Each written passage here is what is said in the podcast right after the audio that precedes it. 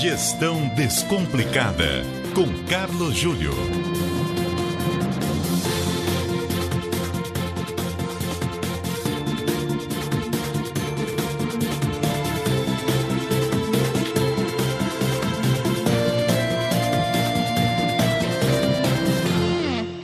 O Carlos Júlio está conosco para mais um Gestão Descomplicada na CBN. Boa noite, Júlio. Muito boa noite, Roberto Nonato. Boa noite a você, ouvinte. O Júlio, saiu uma pesquisa denominada O Real Impacto do Talento, feita pelo SEBRAE, Associação Brasileira de Recursos Humanos, a ABRH. O que você pode destacar aqui para o ouvinte da CBN em relação ao impacto do talento? Aliás, o Júlio, o que são talentos, hein, numa gestão? Então, Nonato, a gente sempre vira e mexe, nós temos dado aqui na coluna um espaço importante para a questão da gestão de pessoas ou a gestão de talentos, hum. porque nós sabemos que tudo só ocorre como é, resultado de uma equipe preparada, competitiva, mas principalmente uma equipe em harmonia. Nós temos dado todo esse espaço aqui para essa coisa do talento. Eu costumo dizer, Nonato, que talento é aquilo que você faz bem e todo mundo diz que você faz bem.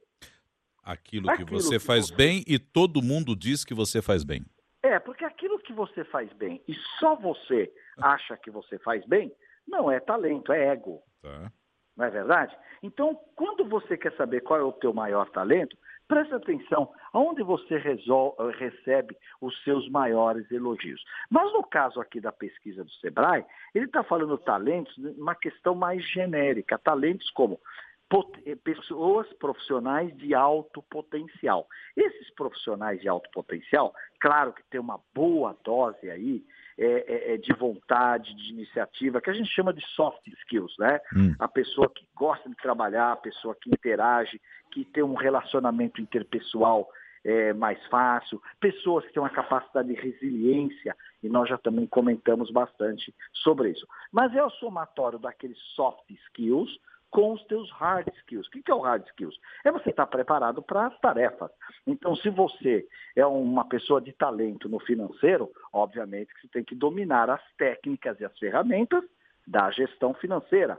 Se você está em RH, você tem que dominar as técnicas e as ferramentas do RH. Mas o mais bacana aqui é que o Sebrae se preocupou em fazer essa pesquisa, mas qual é o real impacto daquelas empresas que realmente faz uma adequada gestão dos seus talentos.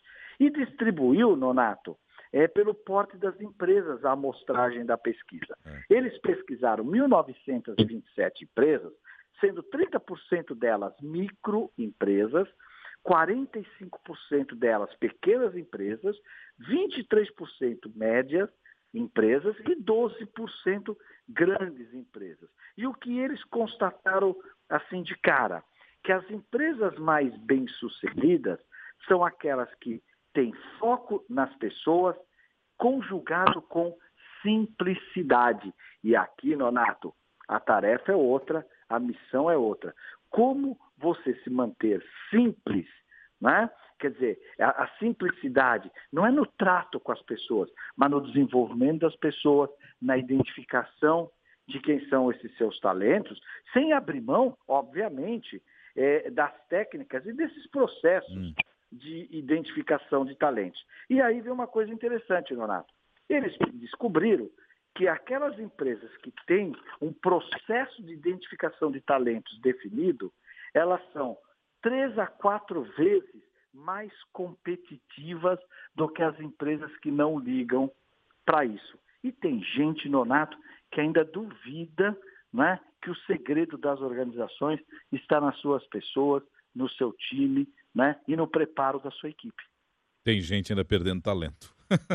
tem muita gente perdendo é, é. É, talento, né? Esse... Na verdade, é. olha só, dessa amostragem de 1927 empresas, 61% delas, olha só, Donato, quase dois terços não tem um processo de identificar é, pessoas de alto potencial, de talento e gestão de talento. É mais ou menos aquela coisa assim: 61% das empresas têm até departamento pessoal, algumas têm departamento de recursos humanos, mas a habilidade de gerenciar talentos, ou fazer o que a gente chama de DHO, que é o desenvolvimento humano e organizacional, poucas empresas têm um olhar mais atento nessa questão. O que, na verdade, Nonato, é uma miopia.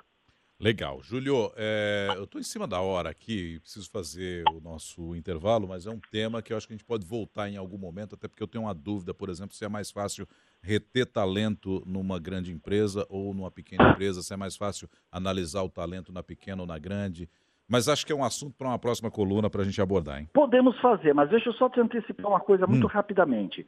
É, grandes empresas são formadas de pequenas unidades.